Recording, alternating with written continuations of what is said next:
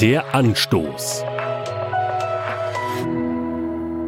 Tagelang hatte ich an diesem Film gearbeitet. So manche späte Stunde saß ich noch im Büro, damit jedes Bild sitzt.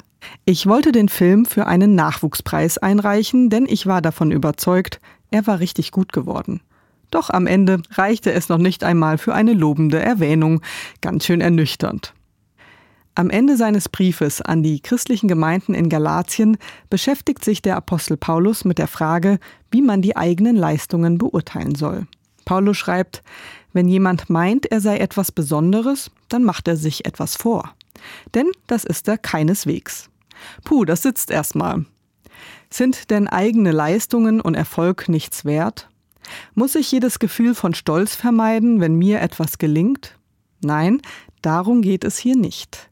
Paulus ergänzt. Vielmehr sollte jeder das eigene Tun überprüfen, dann hat er etwas, worauf er stolz sein kann und muss sich nicht mit anderen vergleichen. Die Theologin Berthild Buke hat im Hinblick auf diesen Text einen spannenden Gedanken verfasst. Sie schreibt, das Gegenteil von Eitelkeit ist nicht nur die Demut, sondern auch die Sachlichkeit. Paulus fordert nicht das Abwerten der eigenen Leistung, vielmehr ist es der Vergleich mit anderen, der schadet. Wer zufrieden auf das eigene Tagewerk schaut, lernt Sachlichkeit. Wer allerdings neidisch auf die Leistung anderer starrt, verliert den Blick fürs Wesentliche. Damals habe ich den Film enttäuscht in der Schublade verschwinden lassen. Heute schaue ich gelassener auf meine Lehrjahre. Meine Leistungen mögen nicht preisverdächtig gewesen sein, mein Handwerk habe ich trotzdem gelernt.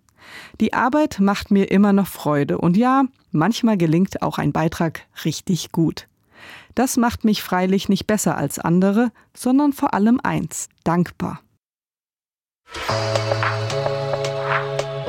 Der Anstoß, auch als Podcast auf erfplus.de.